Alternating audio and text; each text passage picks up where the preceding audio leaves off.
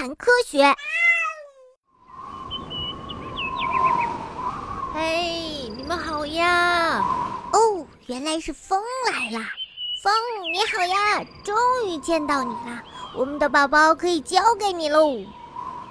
风会帮助不能移动的植物运送种子，是植物的好朋友。枫树、松树和山药给种子系上了气囊，蒲公英和柳树给种子系上了冠毛，然后让它们随风飘走。但风不是一个可信赖的朋友，它们会一会儿吹起来，一会儿又停下来，变化无常。咦咦咦咦！呀我要掉下去了。有时候呀，风还会把珍贵的植物种子扔进江河和水坑里。天哪！我居然把我扔在了一个又脏又破的地方。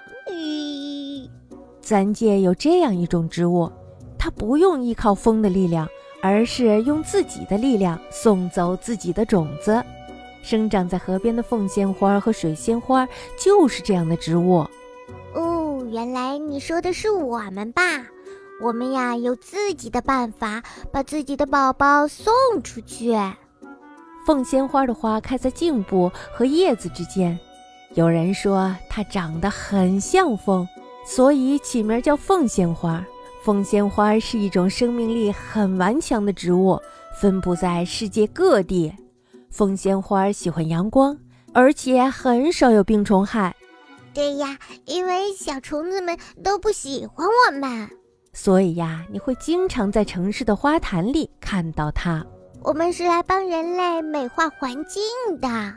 水凤仙和凤仙花正好相反，它们非常的柔弱。水仙花主要分布在韩国、日本和中国的东北地区，只能呀生长在空气好、水质清澈的山谷里的小溪边上。或者是阴凉的树丛里，我们不太喜欢阳光，晒太多的阳光对我们的皮肤可没有什么好处。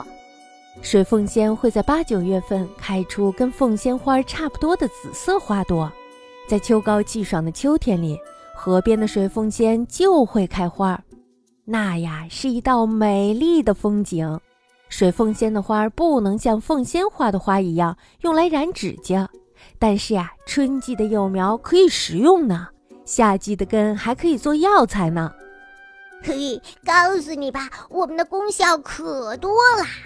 水凤仙和凤仙花一样，花的后侧有一个像猪尾巴一样的蜜囊，水凤仙就是利用这个蜜囊吸引蜜蜂和蚂蚁，为自己完成授粉。